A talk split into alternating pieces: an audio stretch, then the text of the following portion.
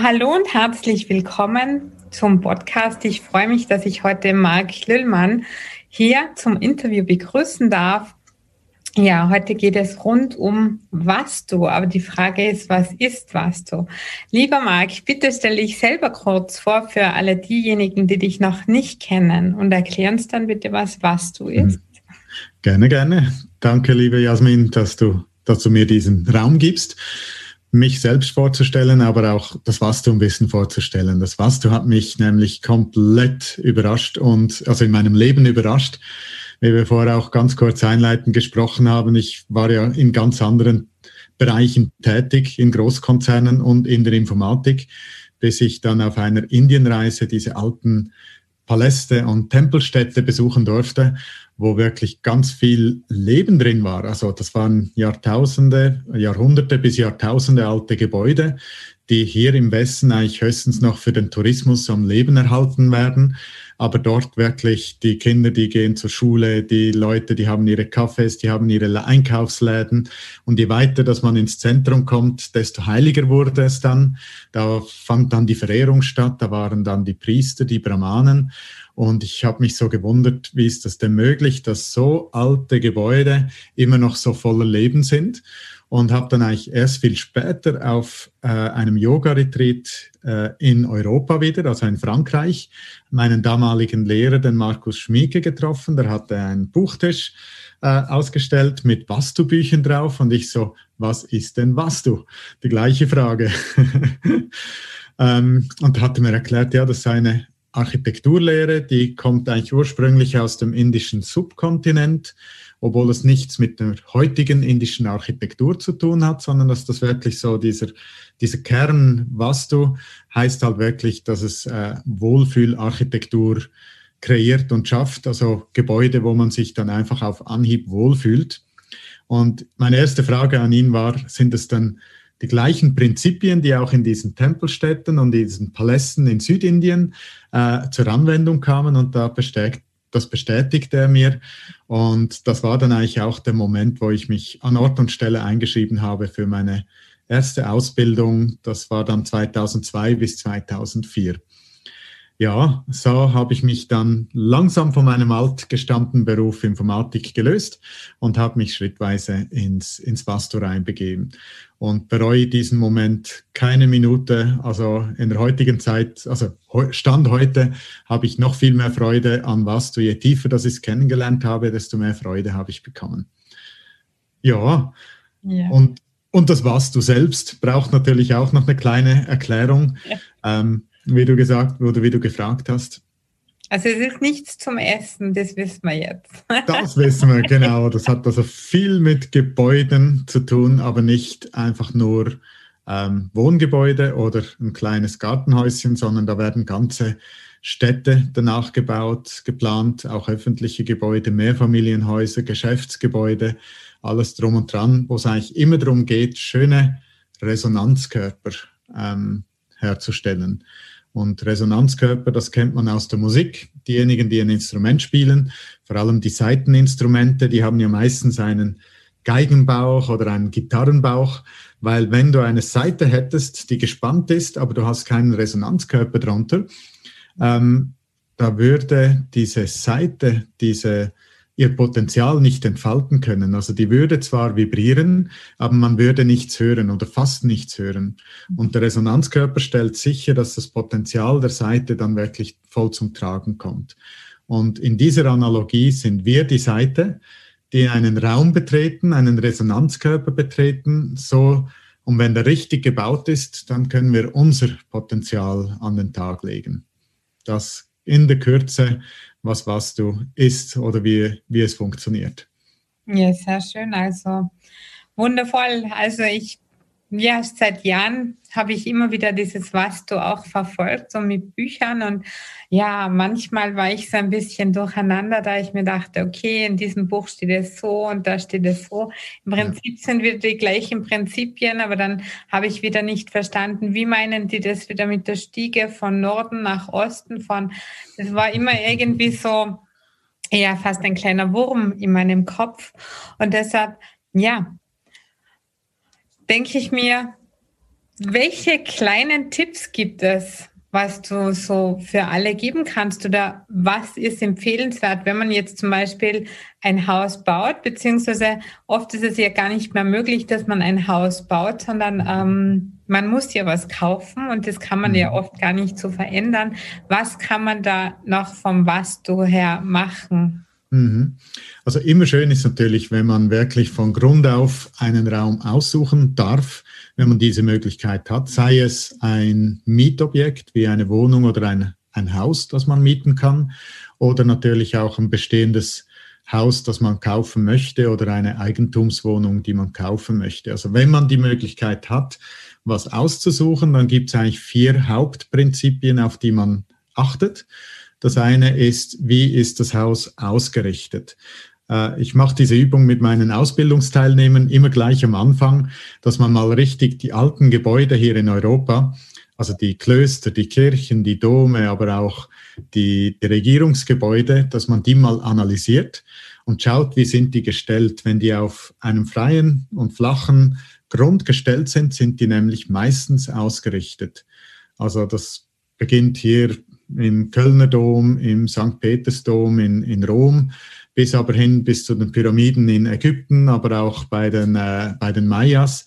Die sind eigentlich immer ausgerichtet zu den Haupthimmelsrichtungen. Das heißt, die Mauern folgen der Nord-Süd- und Ost-West-Linien. Und wenn man die Möglichkeit hat, ein neues Gebäude auszusuchen, dann sollte es zumindest innerhalb von 22,5 Grad Abweichung sein. Noch besser, wenn es innerhalb von 10 Grad Abweichung ist, also noch besser ausgerichtet ist. Und am allerbesten ist es, wenn es plus minus 5 Grad Abweichung hat, also nicht mehr als das, weil so ist man am besten eigentlich mit der Energie der Erde, unserer Mutter Erde verbunden. Mhm. Das ist das eine Prinzip. Das andere Prinzip ist, dass man auf das Zentrum achtet. Das Zentrum ist der Herzraum, so wie bei uns. Da geht eigentlich das Bewusstsein in den ganzen Körper raus und so ist es auch im Vastu. Äh, kann man also wirklich in einem rechteckigen oder quadratischen Raum zwei Diagonalen ziehen und schauen, ist dieses Zentrum und auch so ein bisschen ums Zentrum herum, ist es eher frei oder ist es mit Mauern verbaut oder sogar eine Treppe drin oder ein WC drin, was nicht so günstig wäre.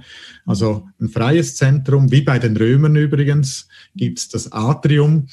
Äh, die haben das nicht zufällig gebaut. Der Marcus Vitruvius, der römische Bauherr, der kurz vor Christus gelebt hat, der hat zehn Bücher über Architektur geschrieben und das könnte eine Vastu-Abschrift sein von einem alten Vastu-Werk der, der Manassar. Mhm. Also das Zentrum, Herzraum, ein zweites wichtiges Prinzip. Das dritte ist ein bisschen schwieriger zu bewerten. Das ist der Eingang, aber tendenziell ist es natürlich gut, wenn der so ein bisschen im Norden oder im Osten ist. Äh, aber auch im Westen gibt es gute Eingangsmodule und im Süden. Das ist aber gut, wenn man da vielleicht jemand fragt, der sich im Vasto ein bisschen auskennt, weil da braucht es ein bisschen genaueres Wissen. Aber tendenziell ist ein Nord- und ein Osteingang per se schon mal nicht schlecht. Und dann noch äh, gibt es eigentlich das Tor der Energie. Ein Energiefluss besteht auf der Erde von Norden nach Süden und von Osten nach Westen. Und somit ist der Nordosten der Ort, wo diese beiden Energien eigentlich in einen Raum oder in ein Objekt, in ein Gebäude reinfließen. Und wenn wie der Herzraum, der Nordosten auch relativ frei, offen und nicht zu sehr mit Treppen, Wänden und mit WCs verstellt ist, ist es nochmals ein guter Aspekt. Wow. Aber mir ist auch bewusst, dass nicht alle jetzt gerade morgen umziehen können und möchten, sondern vielleicht halt in ihren Häusern leben, äh, die, die jetzt da nicht alle Prinzipien perfekt sind. Und dann gibt es auch nochmals ein paar äh, kleine und große Prinzipien, die, die man beachten kann. Mhm. Ist das gerade die Stelle, wo ich eins, zwei davon erzählen soll? Ja, wäre voll cool, weil ich denke gerade, ja, welche Korrekturen kann man denn da durchführen oder muss man dann unbedingt gleich das WC wegreißen oder äh, die Wohnung komplett umbauen und oft ist es ja gar nicht möglich in so Häuser, wo ja eigentlich diese Leitungen ja schon so vorab gelegt sind oder mhm. was kann man genau. denn da machen? Weil ich habe schon auch ein bisschen so diesen Bammel, wenn man sich denkt, bei uns werden jetzt die Häuser, jeder bekommt so quasi 500 Quadratmeter oder weniger Grund Und dann ja.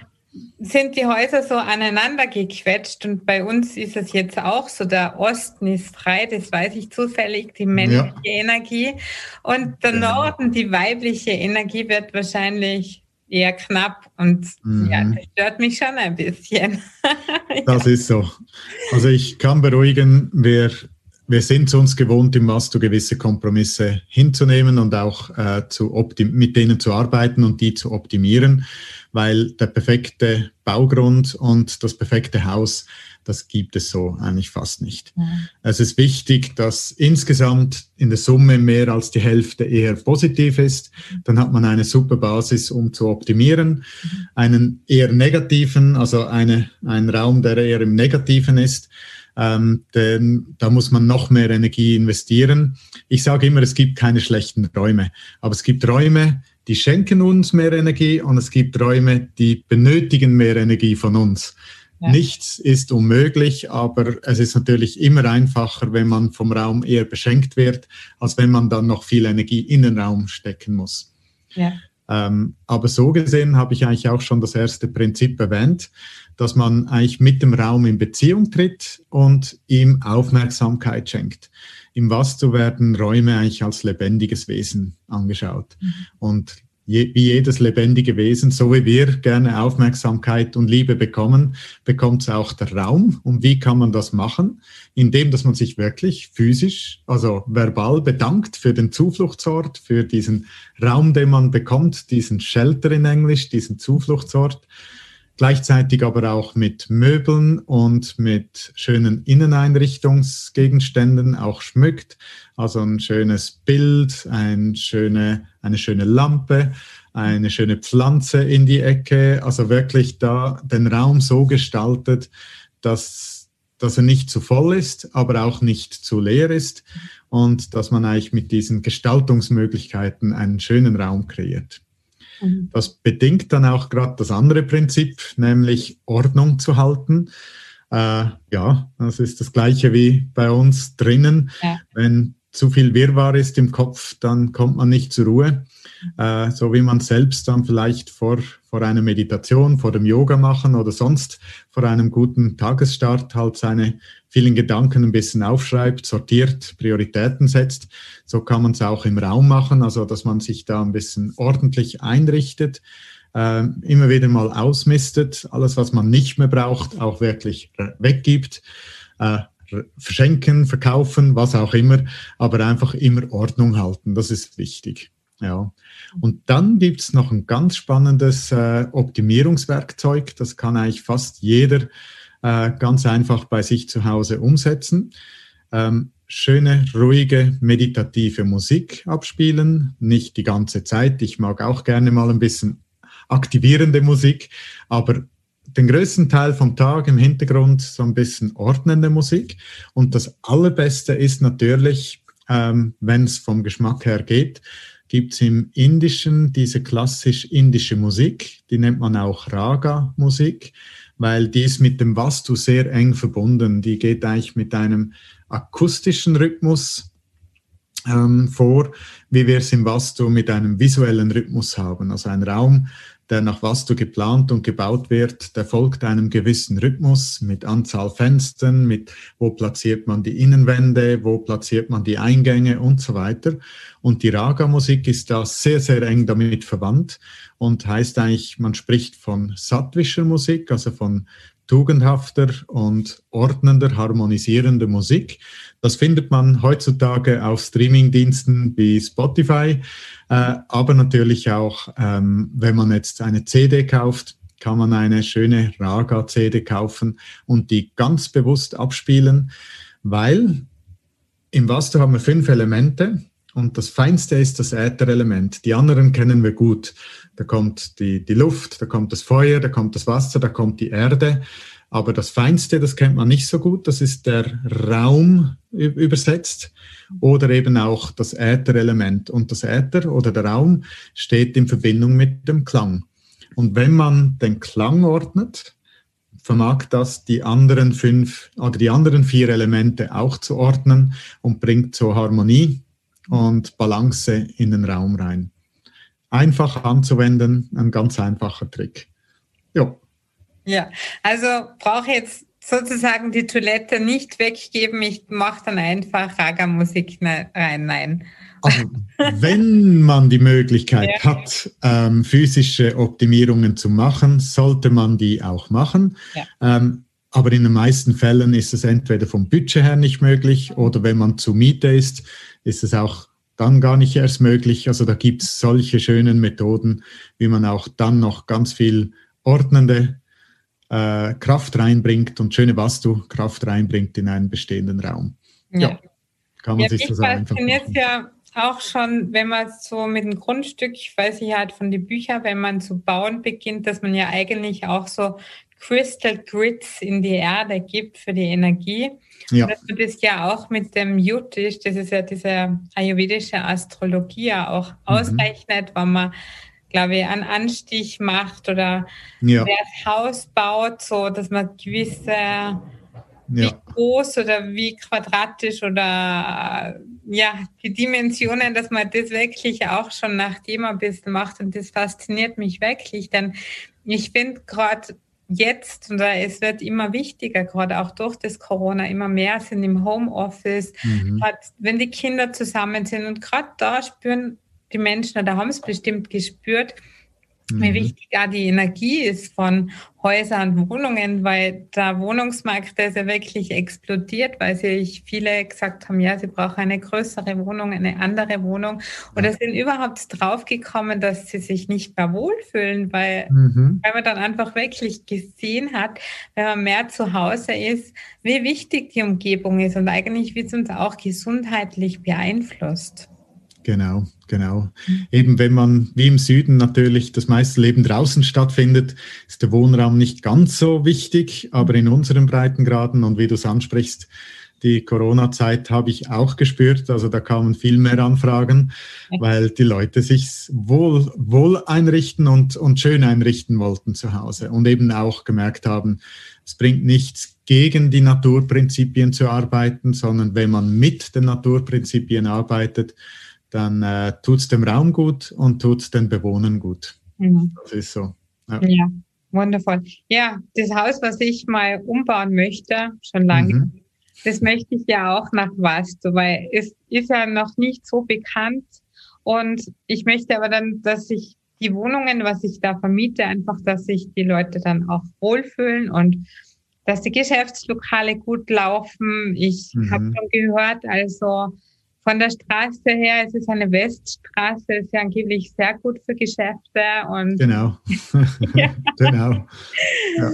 Und da möchte ich dann einfach auch schauen, also wenn die Zeit reif ist, dass das eben nach was du ist und dass einfach diese mhm. Umgebungsenergie und ähm, ja.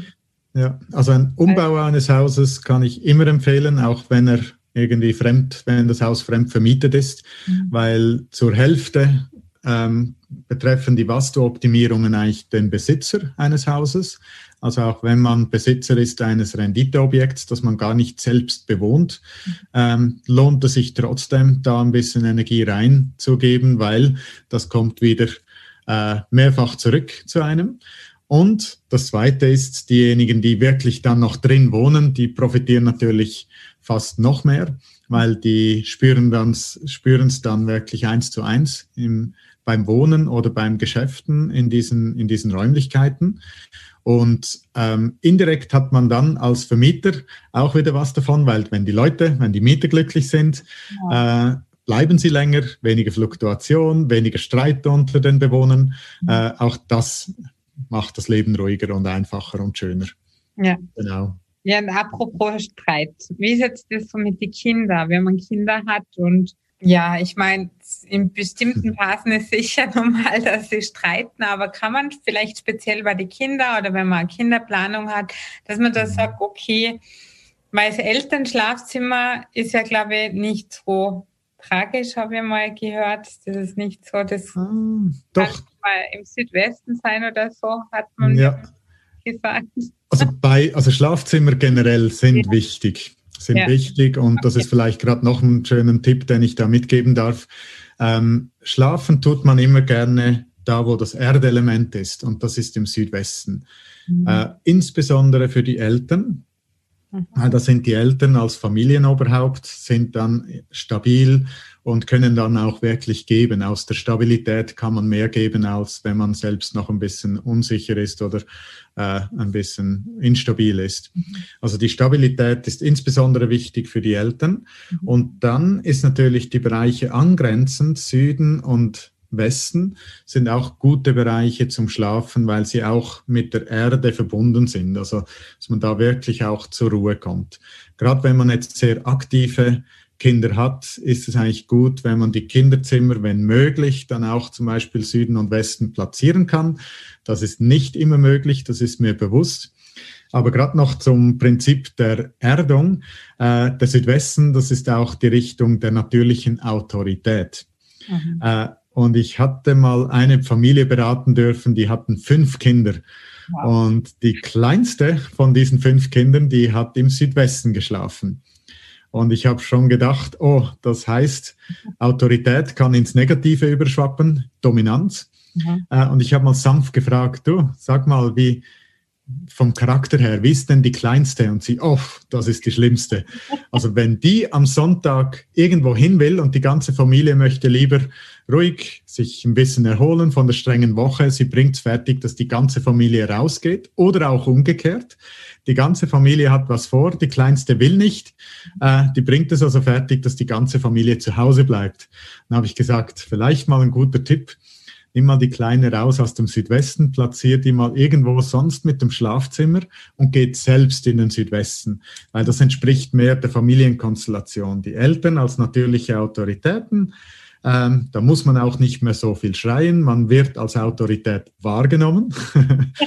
und umgekehrt, die Kinder sind dann nicht dominant und überstimmen dann nicht die anderen größeren Geschwister oder die Eltern. Und gesagt, getan. Also zwei Wochen später habe ich das Feedback bekommen, dass die ganze Familienkonstellation schon viel ruhiger geworden ist.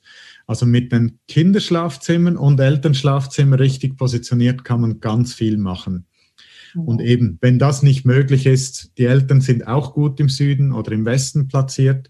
Und bei den Kindern ist, kann man nicht so viel falsch machen aber man muss ein bisschen schauen auf den Charakter des Kindes. Also wenn jetzt ein Kind wirklich sehr feurig ist, sehr temperamentvoll, dann nicht in den Südosten platzieren.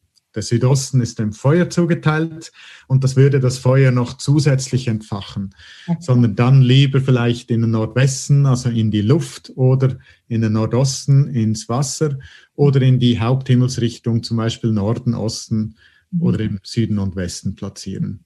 Also so kann man auch ein bisschen mit den Charakteren der Kinder schauen, wer braucht jetzt ein bisschen mehr Feuer und wer soll ein bisschen das Feuer gedämpft bekommen und kann so auch die Kinderzimmer optimal einrichten. Letztendlich auch immer gut aufs Bauchgefühl hören. Äh, das haben die Mütter meistens sowieso noch besser drin als die Väter. Die sind mehr mit dem Kopf. Ach, das große Kind braucht das große Zimmer.